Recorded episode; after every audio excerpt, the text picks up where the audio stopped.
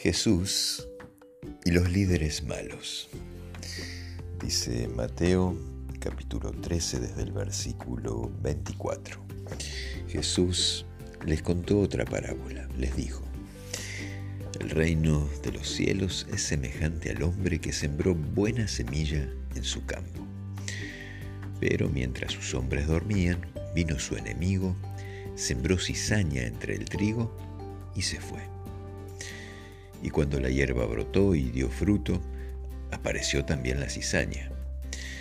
Entonces vinieron los siervos del dueño y le dijeron, Señor, ¿no sembraste buena semilla en tu campo? ¿De dónde tienes cizaña? Y él respondió, un enemigo hizo esto. Los siervos le dijeron, ¿quieres que vayamos y la arranquemos? Él dijo, no, para que al sacar la cizaña no arranquéis también el trigo. Dejad crecer juntos, lo uno y lo otro hasta la siega.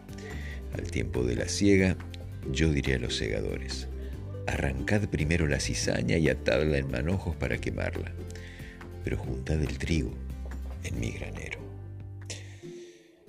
Entonces Jesús despidió a la gente y vino a casa. Allí se le acercaron sus discípulos y le dijeron, explícanos, la parábola de la cizaña del campo? Él respondió, el que siembra la buena semilla es el Hijo del Hombre. El campo es el mundo, la buena semilla son los hijos del reino y la cizaña son los hijos del maligno. El enemigo que la sembró es el diablo y la ciega es el fin del mundo y los segadores son los ángeles. Así como se arranca la cizaña y se quema en el fuego, así sucederá al fin de este mundo. El Hijo del Hombre enviará a sus ángeles a juntar de su reino a todos los escandalosos y a los que cometen iniquidad, y los echarán en el horno de fuego. Allí será el llanto y el crujir de dientes. Entonces los justos resplandecerán como el sol en el reino de su Padre. El que tiene oídos, oiga.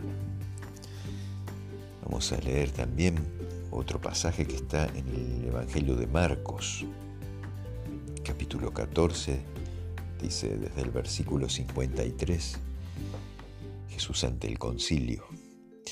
Entonces llevaron a Jesús ante el sumo sacerdote y se reunieron los principales sacerdotes, los ancianos y los escribas. Pedro los siguió de lejos hasta dentro del patio del sumo sacerdote y se sentó junto a los servidores a calentarse ante el fuego. Los principales sacerdotes y todo el concilio buscaban testimonio contra Jesús para entregarlo a la muerte, pero no lo hallaban Muchos testificaban falsamente contra él, pero sus seguidores no concordaban. Entonces se levantaron algunos y dieron falso testimonio contra él, diciendo, nosotros le oímos decir, yo derribaré este templo hecho por manos humanas y en tres días edificaré otro sin mano. Y ni aún así concordaba el testimonio de ellos. Entonces el sumo sacerdote se levantó y preguntó a Jesús, ¿no respondes nada? ¿Qué atestiguan estos contra ti? Pero él callaba y nada respondía. El sumo sacerdote le volvió a preguntar, ¿eres tú el Cristo, el Hijo del bendito? Jesús respondió, yo soy. Y además veréis al Hijo del Hombre sentado a la diestra del Todopoderoso y lo veréis en su venida en las nubes del cielo. Entonces el sumo sacerdote, rasgando sus vestidos, dijo, ¿qué necesidad tenemos ya de testigos? Habéis oído la blasfemia, ¿qué os parece? Y todos lo declararon digno de muerte. Algunos empezaron a escupir en él, a escupir en su rostro, a darle bofetadas y decirle, profetiza. Y los servidores lo herían bofetadas.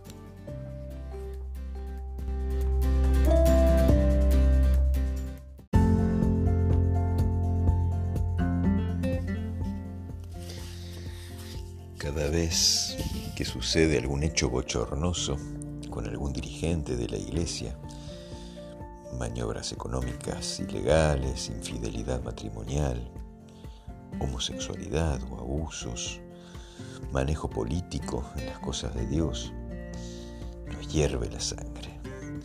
Nos sentimos heridos y traicionados y exigimos casi con furia con nuestra justa razón que se aplique todo el peso riguroso de la ley, los decretos y las normas. Se nos va el amor. Ahora bien, Jesús sabía que Anás y Caifás, el sumo sacerdote y su suegro, eran delincuentes, eran avaros, egoístas, orgullosos, extremos, manipuladores, sedientos de acumular poder, mañosos, ladrones y asesinos. ¿Por qué no se airó con ellos y los denunció públicamente? Ellos le estaban haciendo un daño irreparable a la iglesia. ¿No se indignaba Jesús por eso?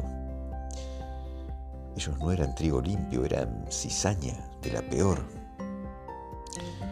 El tema es que Jesús ama la cizaña y hace todo lo posible para que por su gracia se transformen en trigo.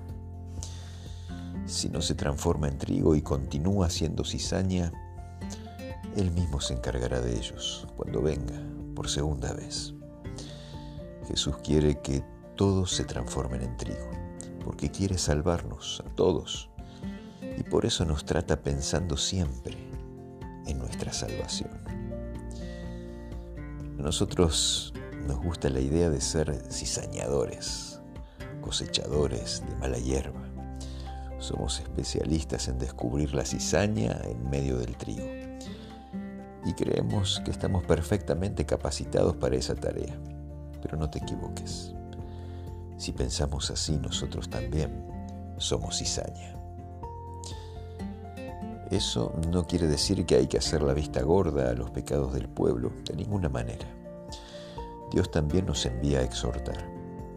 La diferencia está en la actitud, el espíritu y el propósito con que hacemos esa tarea. Dios pretende que pensemos en la salvación de todos y que actuemos con sinceridad y firmeza, pero también con respeto y con amor, procurando siempre el arrepentimiento, el perdón y la reconciliación, como lo hacía Jesús. Y nosotros tenemos que ser Jesús.